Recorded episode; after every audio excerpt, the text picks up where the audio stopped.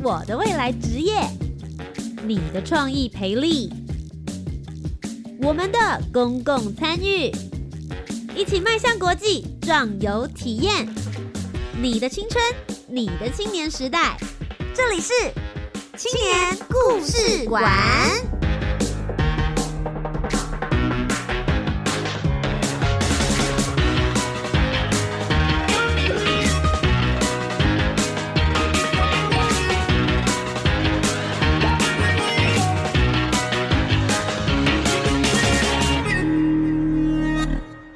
青年，一个故事，改变与感动就从年轻人开始。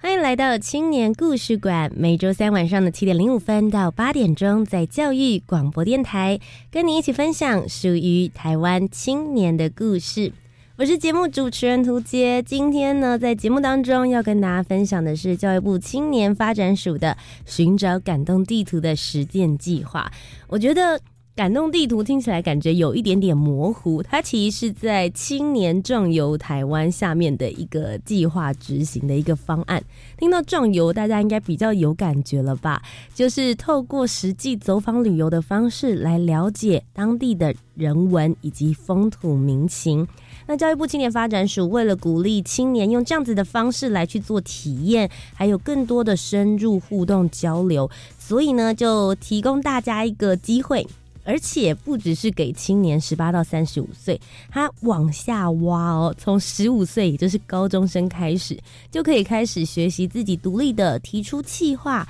并且来跟教育部青年发展署申请。如果你获选的话呢，就可以获得部分的经费补助。鼓励青少年以及青年朋友们可以来完成你的壮游台湾梦想。今天节目当中，我们就邀请到了两个团队，要来跟大家分享他们的壮游体验，以及这之中有没有发生什么让他们印象深刻的故事呢？我们就来听听这两个团队的青年声音吧。大家好，我是黄品恩，我现在是北一女中高三的学生。我们这次壮游的主题是搭起友谊的桥梁。就是以台湾的吊桥为主轴，然后去走访南投还有苗栗这两个县市，深入部落文化。大家好，我是来自内湖高中的谢安婷，那今年是高三的学生。我们这次团队的名称是滨江八宝粥。那我们会叫滨江八宝粥的原因，就是我们都是毕业于滨江国中，那现在是分布在八所不同的高中，所以这就是我们团队名称的由来。Hello，大家好，我是 LB，我是去年执行二零一九年感动地图计划的团队成员，晒飞鱼扎拉湾境的团队代表人。然后我们去年在蓝屿执行了十天的计划，我们的专案是想象蓝屿二零三零，是希望可以透过跟当地人访谈的方式，然后去了解未来在十年后他们觉得蓝屿会发展成什么样子，然后会有什么样的变化。那么我们马上就进入今天的节目专访，一起来仔细听听他们的壮游故事。来来来，海外职工壮游体验，感动地图，青年壮游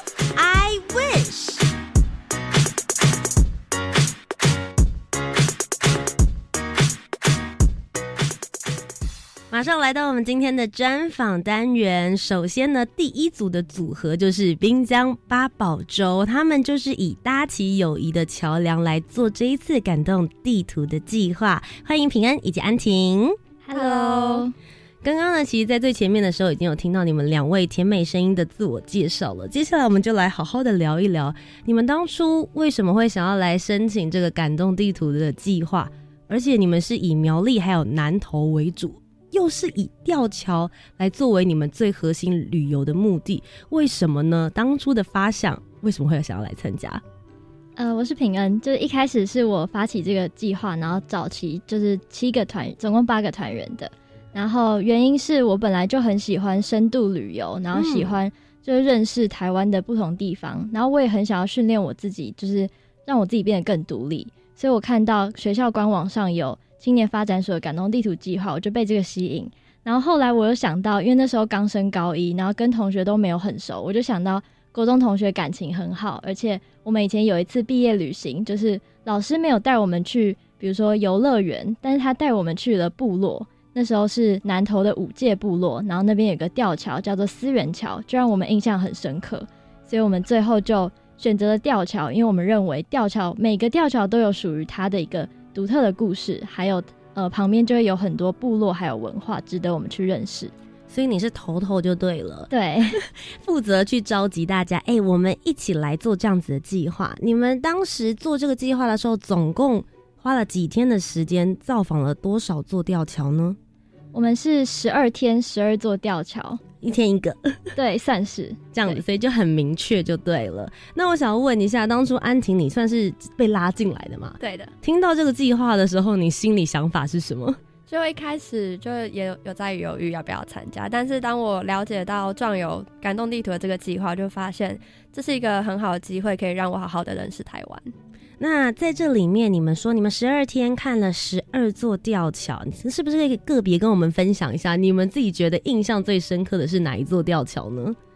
对我来说，印象最深刻的是出黄坑吊桥。嗯，因为其实我们在这个计划之前，我们就有设定我们想要去认识什么东西。所以我们的设定主题就是，我们希望能够透过吊桥去知道每一个吊桥的故事，然后知道它如何牵起部落和部落之间的交流。嗯，但是前几天我们在探访比较观光区的吊桥，我们就发现那些吊桥好像并没有什么太独特、太有历史背景的意义，所以我们就有点灰心，然后甚至有一点吵架。嗯，对。然后就是后来是到苗栗的出黄坑吊桥，然后那个吊桥是呃全亚洲第一的。呃，油井，然后全世界第二的油井，就是非常有呃非常历史悠久，嗯，然后就是在吊桥的那一个地方，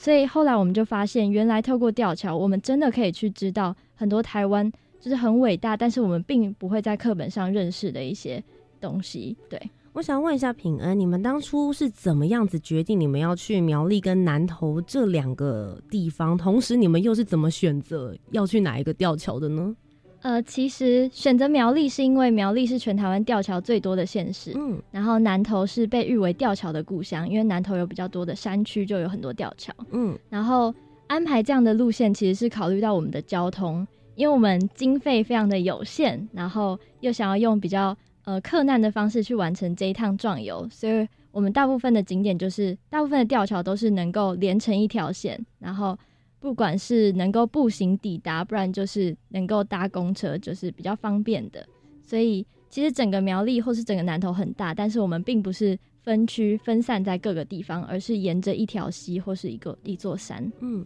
因为其实以申请感动地图来说，你们团队算是蛮多人的。对，所以。一样的预算来讲，你们我可以想象出来，你们的使用相对来说确实是比较困难一点。可是其实这就是壮游的意义，大家可以用双脚的方式去探索，或者是用公车，就是少少的费用，也可以看到这些以前的历史还有故事。那安婷你呢？你自己觉得在这十二座里面，你觉得印象最深刻或是最有故事的吊桥？我印象最深刻的是东河吊桥。因为在那边有一个呃东河国小，然后我们有去那边访问那边的师长，那我们就遇到他的校长。那那时候跟校长访谈的过程中，我们就有一个印象很深刻，就是他告诉我们说，他是留美的，就是到国外念书，然后回来，但他选择再回到部落来贡献这样子。然后他就告诉我们说，他觉得不管怎么样，不管你未来到了哪里，你都要记得台湾是你的家，你应该要回来。在这个土地上来做奉献，他算是返乡青年回游，然后再继续自己的家乡里面努力的奉献做推广。对，其实我觉得台湾真的有很多很多的地方，但。每个人去之后，你就会说，哎，导览手册或者是电视节目，大家都会告诉你说这边曾经发生的故事跟历史。但往往你对他有印象，真的也许是你在那边发生了什么事，你跟谁去，或是在那边遇到了什么样子的人。嗯，接下来我们就来好好听听他们在整个过程十二天里面，一定有发生了大大小小的事。但其中让你们最印象深刻，也许在十年、二十年之后都不会忘记的小故事。那首先的话，我们就先请。平安好了，这永远不会忘记的一个小故事。呃，我想到的应该会是有一天我们去，因为我们想要去那个南投的山区，但是南投我们沿着陈友兰溪走，但是一路上并没有很多住宿的地方。然后又因为考虑到交通就是经费问题，我们没有嗯。办法一直进去再回来，然后找住宿的地点，所以我们就是一路走进去，然后就发现就是沿途有一个嗯比较便宜的民宿，然后是为了让人家欣赏那边的梅子，对，就是梅花，梅对，哦因为那边有就是嗯春、呃春天、冬天的时候有很多人会去欣赏梅花，嗯，然后我们到那边的时候就发现，原来要上山走十三公里，然后才会到山顶的一个顶峰梅园民宿。十三公里，而且还是山路。对，那时候几点了？那时候大概是呃两下午两点左右。对天而且我们早上才刚走了一整圈的吊桥步道，就是一整个园区。头好晕哦。然后我们那一天就是扛着我们的行李，嗯然后哎八个人就对你们还有十二天的行李，对，然后就八个人一起非常就是困难的努开始。往上走。那上去之后呢，看到的景致，当然就是很漂亮，嗯但是嗯其实我们也没有时间欣赏那些漂亮，因为上去之后我们才发现。民宿附近没有任何的店家，就是单纯一个民宿。对然后我们必须拔那边菜园的菜，然后自己煮饭，好可爱的行程。哦。那民宿的老板跟老板娘有发现你们就是要饿肚子了这件事吗？就是他就说我们可以去拔拔菜对，他就就是对他对我们最大的宽容了。对对，好原始的生活，这种就是那个大家在电视节目上面会看到来去乡下住一晚的那种感觉，旁边就真的没有任何大家说什么 Seven Eleven 的二十四小时便利的生活，你得靠自己，对，靠老板的自给自足，对，然后大家自己劳力去拔菜，这个是一个还蛮有趣的体验故事哎、对。对你们来说真的应该会是二三十很难忘。你还记得我们一起去菜园里面拔菜吗？晚上走了十三公里的路之后，发现没有饭可以吃。安婷呢？你自己最印象深刻的是？印象最深刻的是我们要去永兴吊桥。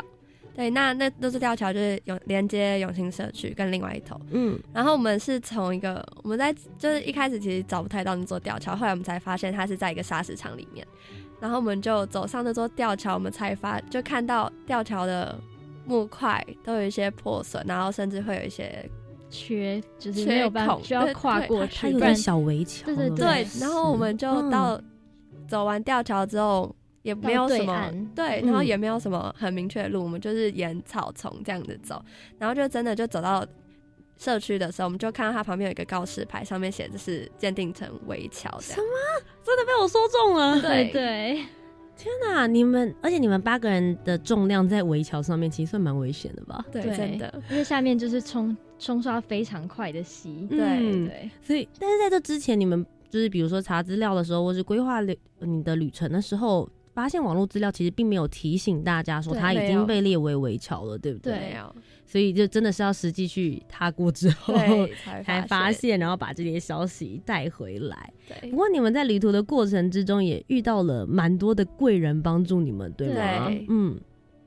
我们有呃，因为我们其实一直都很想要去玩水，对，嗯，然后我们就在路上走走，就刚好旁边是住家，然后就住家是在卖就是葡萄干，然后我们就因为那时候有点饿，那我们就去买，然后就聊一下，然后他就知道我们想要玩水，然后就带我们去那边的一个秘境，这样。哇哦，对就是而且还用开嗯货车就是把我们载着走，对，所以你们就是像大家就是哎、比如说要戏班子要出班了一样，在 坐在货车的后面，然后大家要彼此面对面，然后风会这样子吹，对。对对对，感觉很帅哎、嗯。哎、你们这一段旅程真的很有冒险王的那种感觉，非常冒险，而且我们那时候都还只是高一的学生，对就其实很小，年纪很轻，然后脱离父母的羽翼十二天的时间，靠着自己，然后去看看自己想要了解的那些连接着台湾不同部落的这些吊桥的故事。嗯那其实我会很好奇，这听起来好像有一些呃紧张的时刻，然后当然也有一些贵人都会来帮助你们。那整个在执行过程里面，你们自己觉得你们遇到的最大的挑战或是挫折是什么呢？对我来说，最大的挑战和挫折其实是，呃，有前几天的时候跟大家吵架，因为我就是是这个团队算是队长嘛，嗯然后整个企划，嗯，比较多是由我来发想的，是然后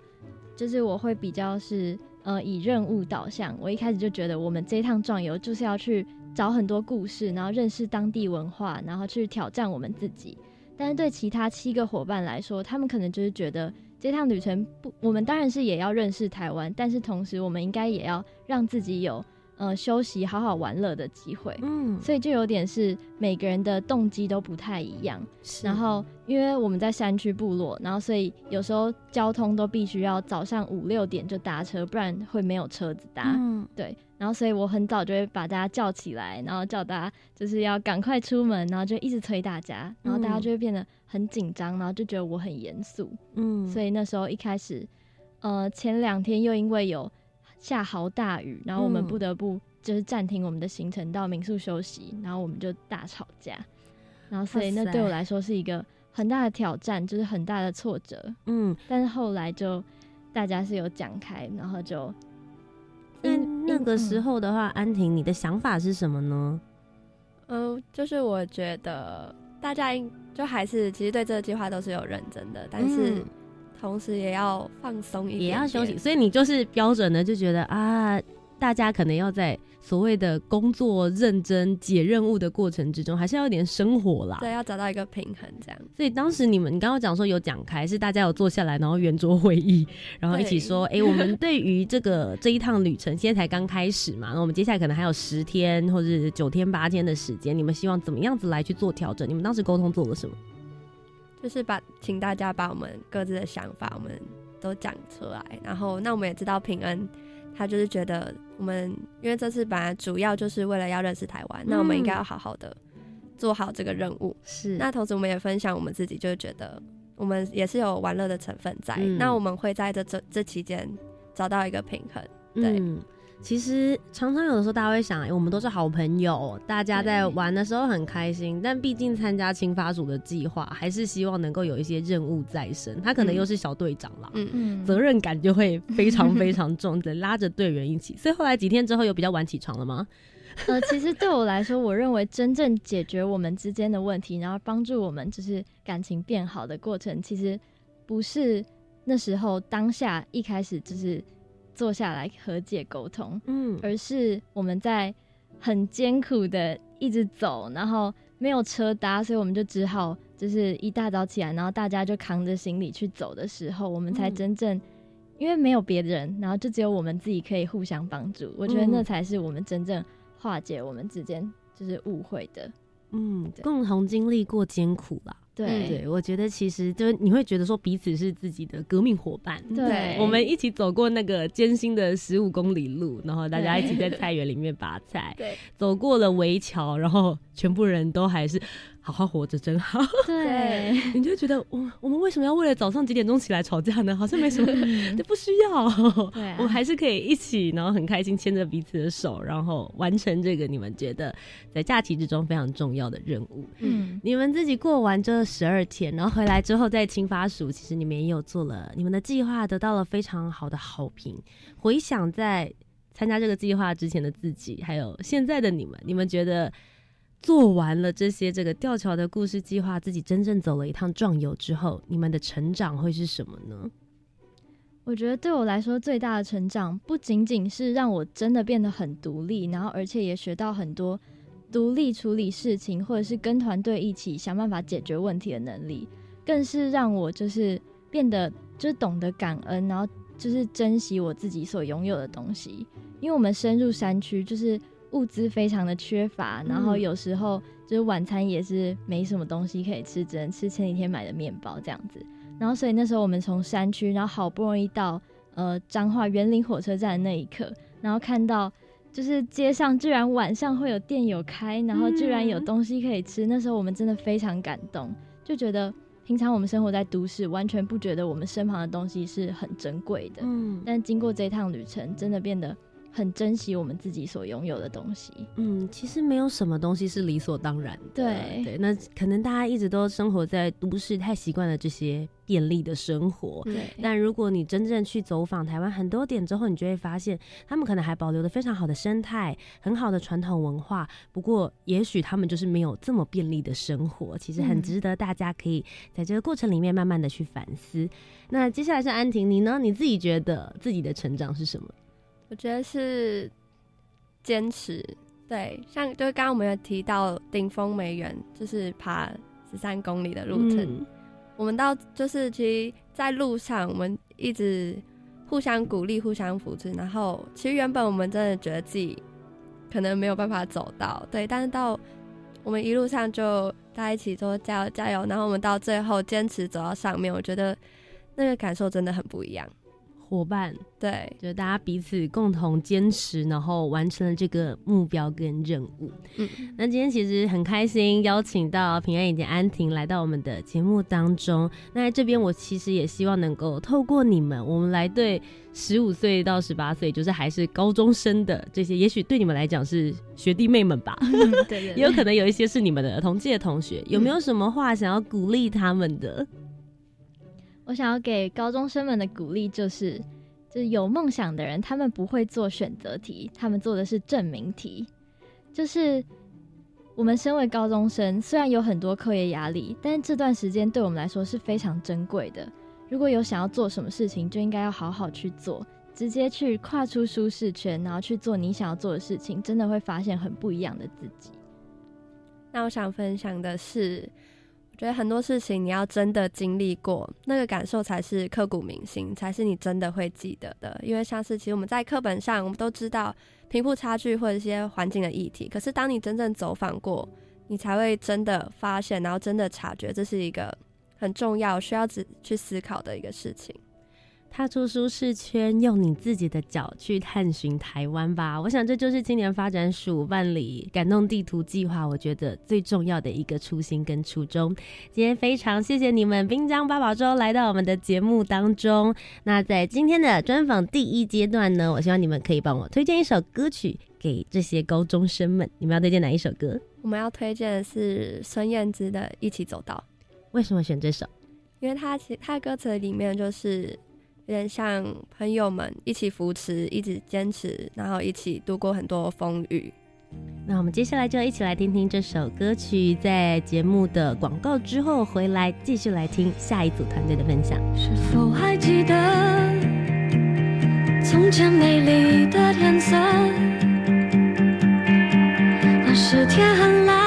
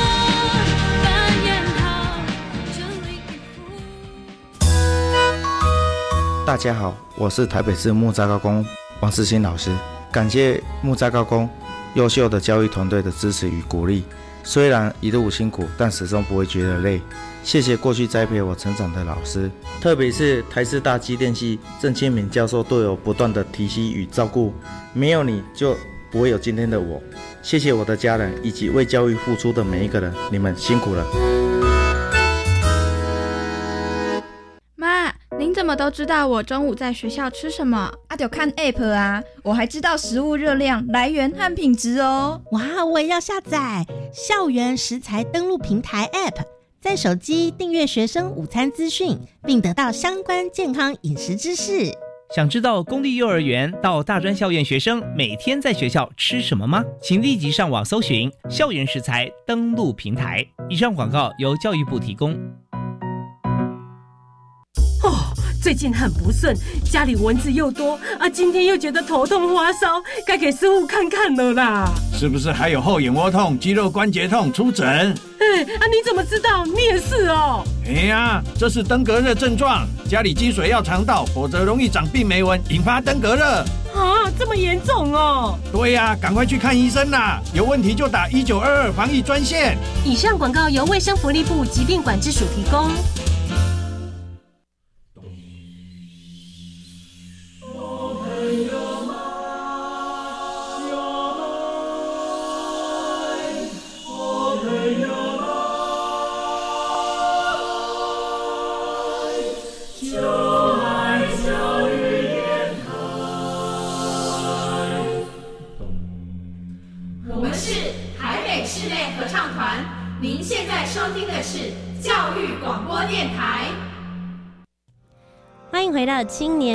馆，我是节目主持人涂杰。今天接下来呢，我们第二段的专访内容为大家邀请到的是 Elvi 连佩君。Hello，大家好，我是 L B，我是去年二零一九年感动地图执行团队 Zala One Zing 晒飞鱼的负责人。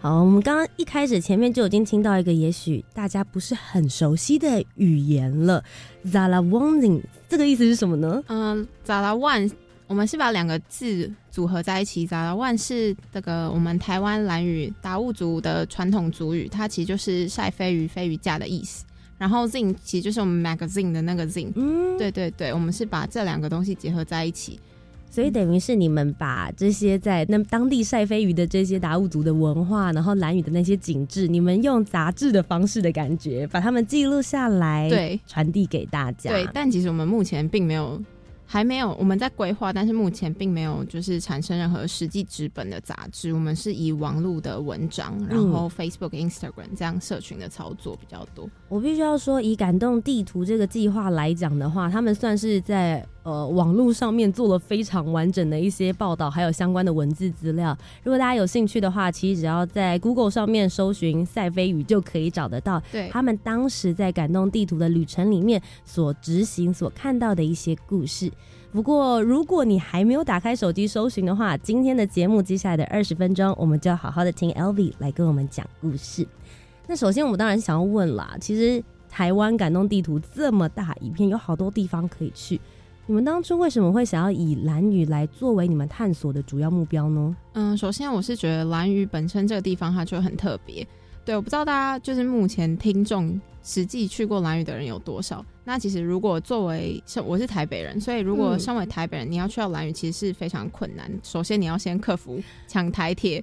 车票的问题，是对，然后车抢到车票之后，你必须搭四个小时的火车，呃，去到台东。那到兰屿有两个方式，你就是从台东搭飞机或是搭船。嗯，那飞机第一个它其实也很难抢，它就是每一班就只有十九人坐。嗯，就是你在那个飞机，你登机，你会直接看到机长跟副机长在开飞机那种，其实还蛮帅的。嗯，对。但是你需要就是抢飞机非常困难。那再来，你就是要搭船，搭船要花两个半小时，所以其实你去到兰屿就必须花上一天的时间。嗯，但就是这么辛苦的去到那里，为什么要选择蓝屿呢？其实是因为蓝屿它是孕育台湾唯一海洋原住民的地方，就是我们达悟族。那其实我们以前在地理课本上面看到，对于达悟族的印象应该就是飞鱼竿，然后丁字裤、甩发舞。但其实我们很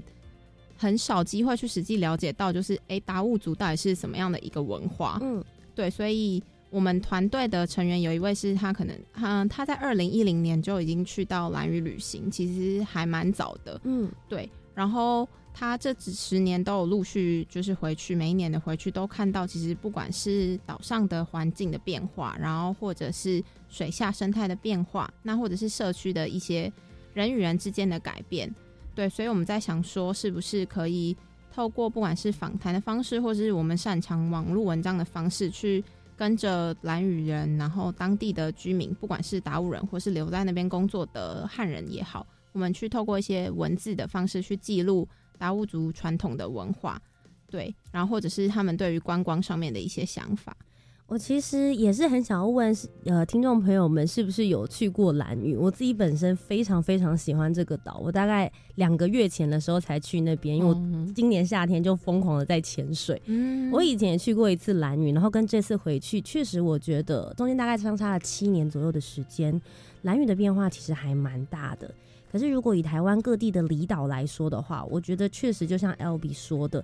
我觉得他们其实不像其他，比如说啦，小琉球或是绿岛，商业气息很重，没错。而且你会发现，你在那边遇到的人，可能大部分都是外地来这边工作。嗯，可是蓝屿不是，对，蓝屿其实还蛮属于当地人的，没错。所以我相信你们在整个访谈的过程之中，应该有会去遇到，哎，到底蓝屿他们是要维持现在的状态，还是要开放给大家？这是一个观光的问题了。对，其实是没。是这样子，没错。因为其实蓝屿最主要的经济活动，其实就跟蓝嗯绿岛、小琉球一样，他们是靠观光业为主。那究竟他要如何在原先他们传统生活的习惯当中，跟就是观光发展当中去找到这样子的平衡点？其实所嗯当地人都还蛮挣扎的。对，那究竟是要开放让所有的呃不管是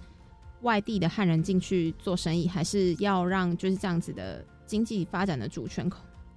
维持在就是蓝屿当地族人的手上，其实他们也还蛮多不同的想法。嗯，对，因为你们这次的主题其实就是想象中的蓝屿二零三零，其实就是十年之后你们希望蓝屿是什么样子。你们到当地之后也访谈了很多的当地人，对，或者是持续有在蓝屿做服务的一些协会或是志工，你们收集到了哪一些故事呢？他们希望。二零三零的蓝女会是什么样子的样貌？嗯，先说一个跟我们就是也还蛮亲密的一个在地的伙伴，他是大家如果有留心就是环境保育的议题的话，嗯，有一个蓝屿在地有一个协会叫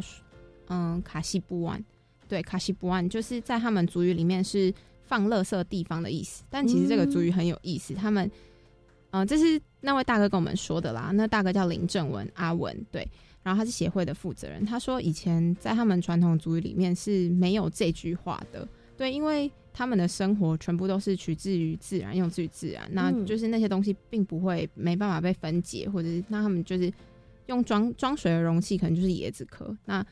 不用了就放回就是土地里面，它会自然的被分解跟消化。可是现在不是，所以卡西布万这个词其实是现代才出现一个放垃圾地方的词。对，那这个大哥他其实。最一开始他是做废油回收的，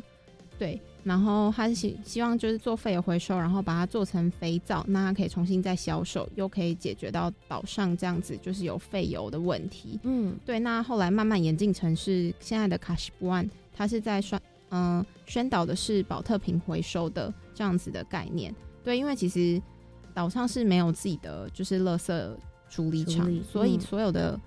垃圾、塑胶垃圾或者是我们。嗯，人为所制造的东西都是必须运回大岛上面，台湾这边去做处理的。对，然后蓝屿自己有一个垃圾掩埋场，可是像嗯，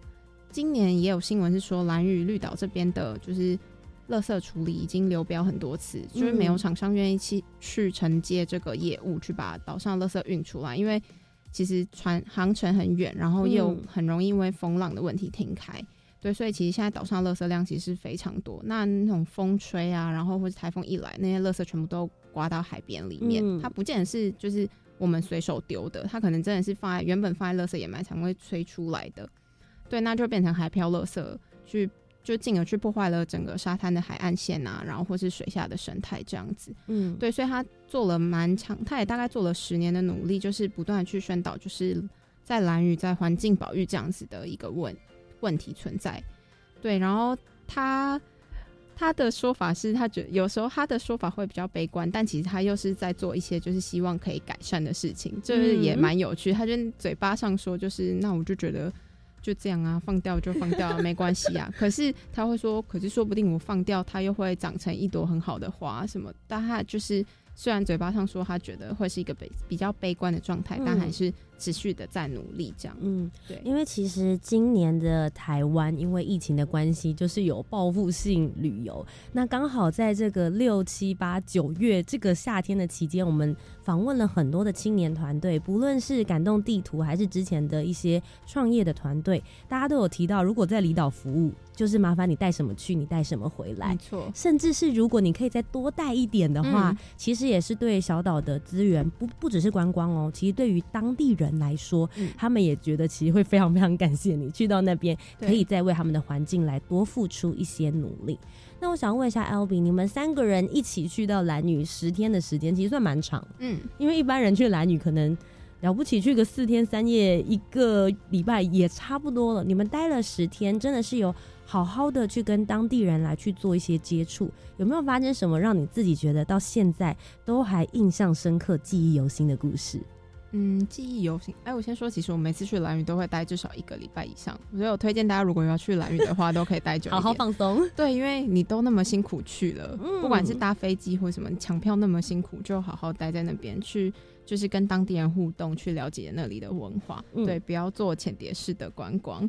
对，那印象深刻的故事，其实是我们有访问一位在狼岛，她现在在做嗯族语教学的，很有意思。她是一个汉人的女生，对对，是一个汉人女生在就是当地推广就是族语教学。对，那她现在也有自己的粉丝专业，叫两台上的小日子吧。对，那她有说，因为我们也是问她说，那你觉得就是像现在岛上这样子，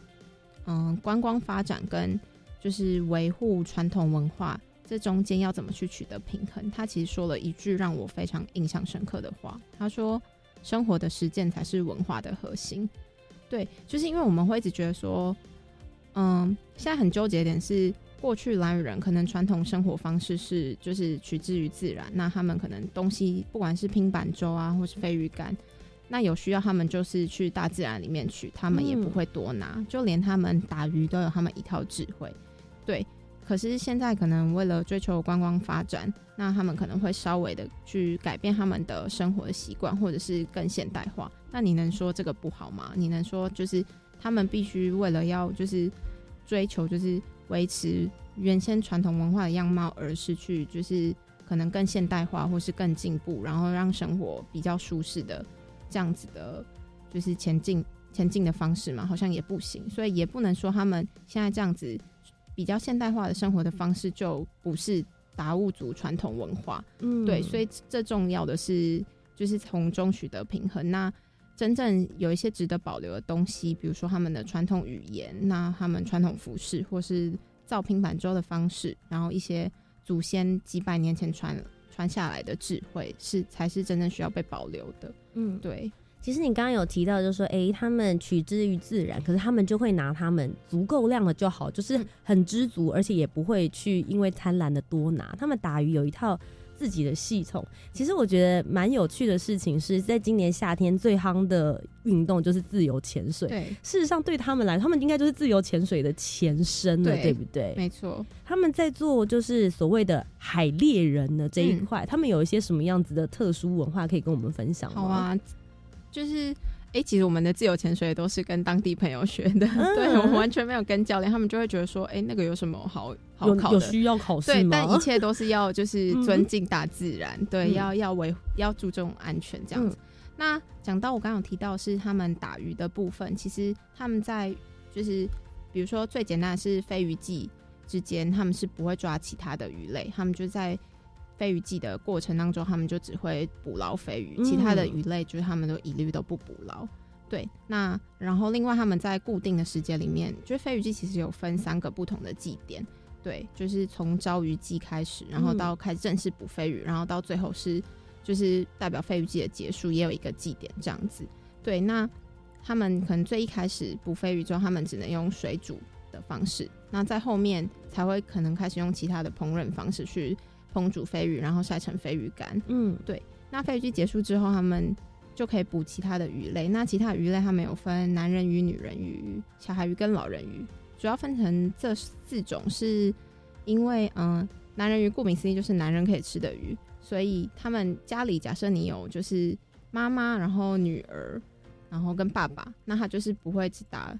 其中一种男人鱼，嗯。对，那他就一定必须得补一些肉质比较细致的女人鱼，嗯哼，对。那家里如果有长辈的话，他也会补一些老人鱼，所以就是这样子的。其实智慧代表是他们永续经营的概念，他们不会过度捕捞单一的鱼种，对，比如说他超级喜欢吃鬼头刀，我随便说，对，然后他就一直狂补鬼头刀，不会，他们就是看家里的就是。有妈妈，然后有爸爸、老人这样子，然后有小朋友，那我们就会去补，就比较多样化的语种。嗯，对对对。那在你们整个执行这个感动地图的过程之中，不论是在前期，然后到蓝雨了，甚至是后来回来整理这些资料的里面，你有觉得有遇到什么样子的挫折，或者是有遇到什么样子的难关吗？嗯，我必须说，就是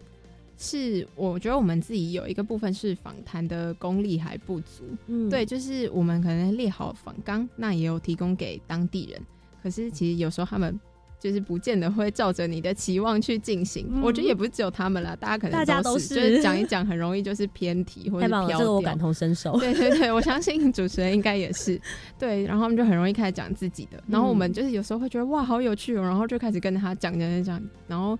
他们也就是当蓝人他们其实很可爱，他们如果你不熟的话，他可能就是礼貌性的就是会招待你，然后微笑啊，就他们不会不礼貌或是不热情，可是。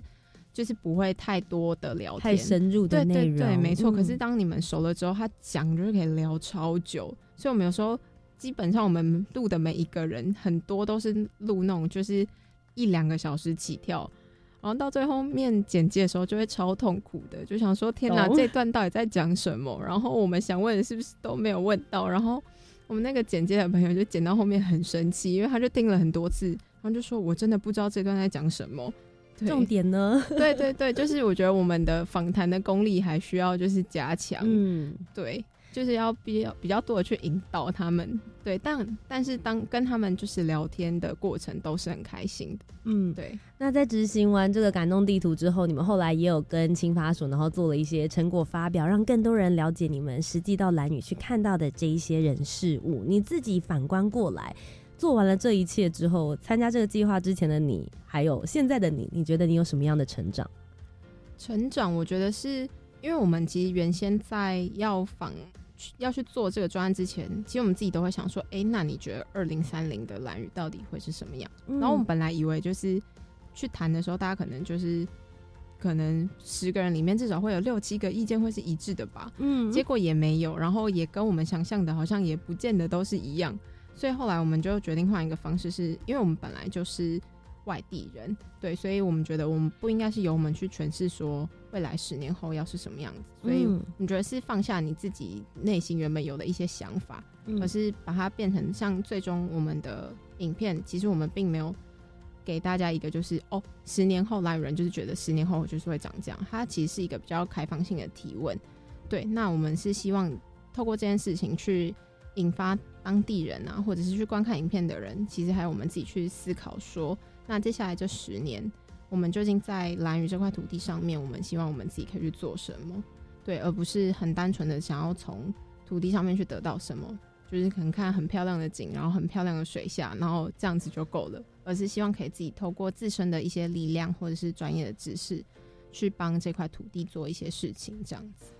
那最后我这边想要问一下 L B，你自己参加完了感动地图这个计划，接下来下一个年度又要开始了嘛？嗯那实际上来说，因为这个计划是给十五岁，就是高中生，然后一直很长哦，到学青、社青三十五岁，其实都很欢迎大家一起去探索台湾不同的故事。如果接下来要给准备要来参与的学弟妹们，嗯给他们一些建议的话，你会想要跟他们说什么呢？我觉得感觉这句话有点老套，就是跨出自己的舒适圈吧。嗯因为其实说真的，感动地图的 range 就是年龄的范围真的超广的，就是从正是十五岁，所以我觉得就是给大家可能简单的一句话，就是跨出自己的舒适圈。那你如果有想到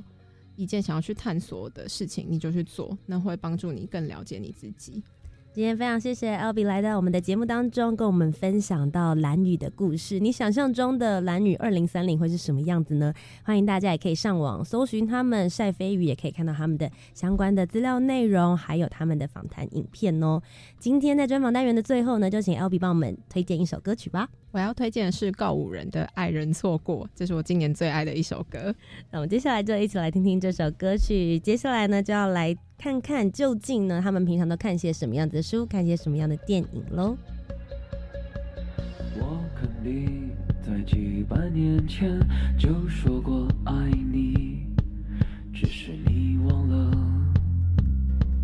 我也没记起。我肯定在几百年前就说过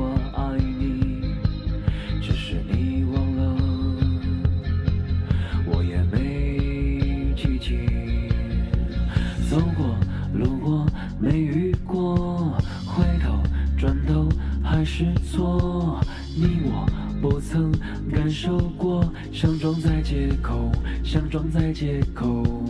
你妈没有告诉你，撞到人要说对不起。本来今天好好的，爱人就错过，爱人就错过。哦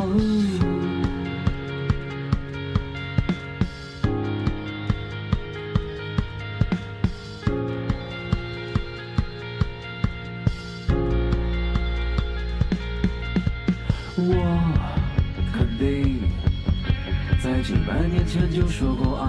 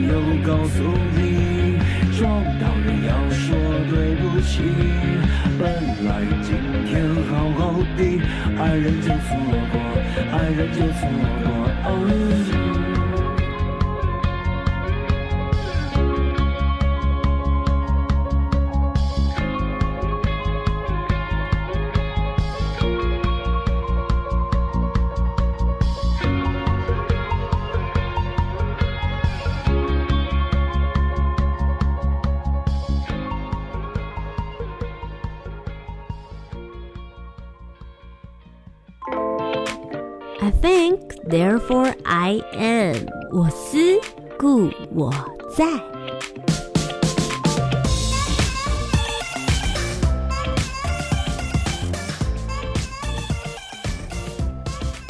大家好，我是来自滨江八宝粥的黄品恩。我今天要跟大家介绍的一个推荐的一个电影叫做《芦苇之歌》，然后这个电影是在讲述，就是呃日治时期那时候有很多年轻的台湾女性，就是被日本政府就是强行或者是拐骗的带到了战火区，然后去当慰安妇。然后我会知道这个电影，是因为我前几天去了嗯阿嬷家，就是在大道城里面的慰安妇纪念馆，然后就看到这部电影，然后这部电影就是在讲述这些呃以前呃之前被带到呃战火区的这些慰安妇，他们现在是七八十岁的阿嬷，然后他们去回忆他们以前的故事，然后也带大家去看他们现在的生活，他们是如何走过这一段路路程。对那你为什么会觉得大家就是需要去看这个展览，能够带给大家什么样子方面的形思呢？第一个就是这个议题其实现在非常有争议，就是他们现在一直去争取自己的权益，但是在国际官司里面，就日本政府一直不承认这这个事件，所以他们需要更多的民意去支持他们。然后，呃，再加上这个议题对台湾的女性来说非常重要，是大家必须要认识的一个。对我是来自滨江八宝粥的谢安婷。那我今天想要推荐的是一本书，是《白色巨塔》。那这本书主要是讲述医疗疏疏失。那我觉得在这本书其实可以看到人性，他描写了很多可能对于权力的一个一些争执等等。但我觉得他除了描述人性，但同时他也告诉我们，没有永远的敌人。对。他可能是我们彼此可能是敌人，但同时我们也是永远的朋友。对，Hello，大家好，我是晒飞鱼达拉湾境的 L B，今天要跟大家推荐一本书，也是我自己最近一直看很久还没看完的《阿德勒心理学讲义》。会推荐这本书是因为我觉得它可以帮助我们更了解自己，我们以及我们一些行为背后所。就是产生的原因，不管它可能是来自于你的原生家庭，或是你自己个人成长经验也好，那我觉得帮当你更了解你自己的时候，那你可以去改变。啊希望大家都可以看完这本书，变成一个更好的自己。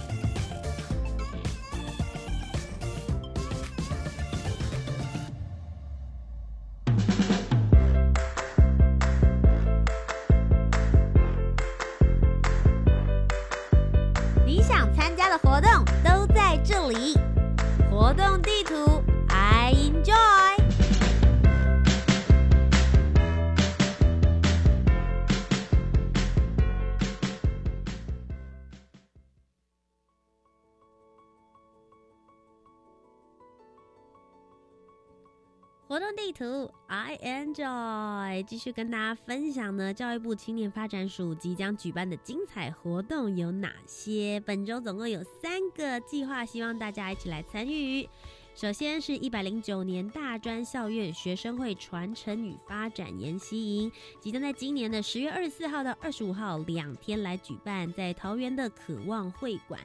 这个活动最主要是让学生会的组织运作可以更加的成熟。教育部青年发展署欢迎各校来推荐一百零九学年度现任的学生会会长、学生议会的议长，或者是其他全校性学生自治组织的负责人，大家都可以一起来参与这个活动。透过经验的交流，让学生会的自治精神呢，可以永远的传续下去哦。接下来呢，是我们的超男青年国际偏乡轻盈的行动计划。这个行动计划现在征件从即日起一直到十月三十号为止，最主要是希望能够鼓励青年关注国际议题、偏乡以及高龄人口的服务。希望用你自身的经验，或是结合专业的技能，透过多元的方式来宣导，或者是用创新科技的点子来提供高龄族群所需要的服务。如果你有这相关方面的经验值或者是想法的话，欢迎你可以提出你的计划哦。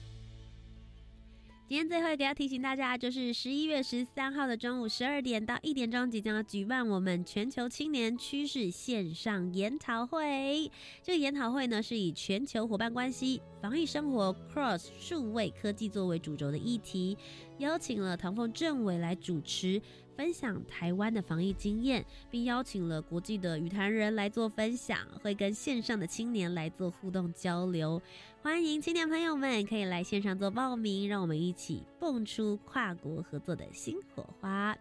以上的三个活动呢，只要上我们教育部青年发展署的官方网站，就都可以查询得到喽。以上就是今天的青年故事馆。如果你喜欢，不要忘记每周三晚上的七点零五分到八点钟。在教育广播电台，我是节目主持人涂杰。如果你想要给我一点鼓励的话，也可以到 Facebook 粉丝专业、IG 或者是 YouTube 都可以找得到我，搜寻涂杰，倚天屠龙记的涂，清洁的洁就可以喽。那我们就下周节目再见啦，拜拜。